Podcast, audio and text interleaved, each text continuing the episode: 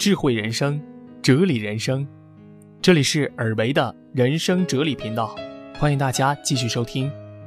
更多优秀文章赏析，请关注公共微信号“人生有为”，也可以加入尔维的私人微信：幺八六四幺六二五三零零，让我们一起分享正能量吧。这期节目呢，我们来共同分享一个小故事，来自蔡畅的《飘走的原木》。故事的主人公呢是两只浣熊，他们在森林里游玩。他们在林子里发现了一段完整、均匀、质地精良的原木。棕色的浣熊对灰色的浣熊说：“这可是一段很好的木头啊，你想要吗？也许用得着呢。”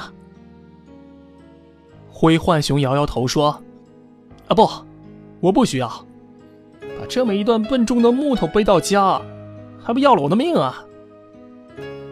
棕浣熊见到同伴这么说，正合了心意，于是呢，迫不及待地背起了原木，说：“嗯，那我要吧。或许我可以做成一个凳子，那样就可以跟冷冰冰的地面说再见了。”两只浣熊开始向家的方向走去。他们离开家已经很远了。灰浣熊空着两手，悠闲地走在前面。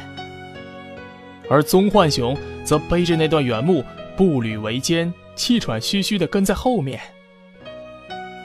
灰浣熊不时地嘲笑棕浣熊：“你是自讨苦吃。”棕浣熊也没有反击。走着走着，前面出现了一条小河，河面不宽，于是他们决定趟水过去。可他们一踏进河里，这才知道，河水是那么深呢。水流也异常的湍急，两只浣熊吓得水中拼命挣扎。棕浣熊背后的原木也被水冲到了一边棕浣熊慌乱当中一把抱住原木，这才没有沉下去。他转过头寻找灰浣熊，可河面上哪还有灰浣熊的影子啊？棕浣熊抱着原木飘到了岸边，他爬上岸。为同伴的不幸大哭了一场，同时心里有说不出的感激。那段原木，是他救了自己一命啊！这可真是个好东西。棕浣熊又背起它，继续上路了。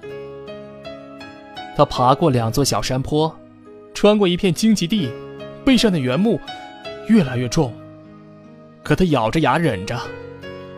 这么好的东西，无论如何。不能放弃呀！天快黑时，他又来到一条小河边，借了原木的帮助，他安全的渡了过去。可上岸时，那段原木不小心又滑进了河流。这棕浣熊怎么能忍心丢下如此宝贵的原木呢？他扑通一声扎进水流湍急的小河，想把原木捞上来。但这一次。他再也没有爬上岸来。收听节目的伙伴们，这个故事很短，但是你们思考到什么了吗？作为你自己来说，你是那只灰浣熊呢，还是那只棕浣熊呢？在这个故事当中呢，我们明白这样的一个道理：有一些人常常看低一切，什么都不屑去做。终有一天，发现自己一事无成，在危机面前毫无倚仗，穷途末路。而另一些人呢，却什么都放不下，于是也变成一种负担，使自己身心俱疲，最终在利益面前迷失，牺牲了自我。朋友们，人生就像是一场游戏，根本不在乎输赢的人，过程就会索然无味。而太在乎输赢的人呢，会玩的很累，慢慢变得输不起呀。朋友们，在人生的道路上，作为你来说，你应该怎么办呢？欢迎您把自己的想法留在节目的评论区。如果觉得本期节目对你来说还有一定的帮助的话，欢迎分享到你的朋友圈，让更多的朋友们体会到汲取知识的乐趣。好吗？我们下一期再会。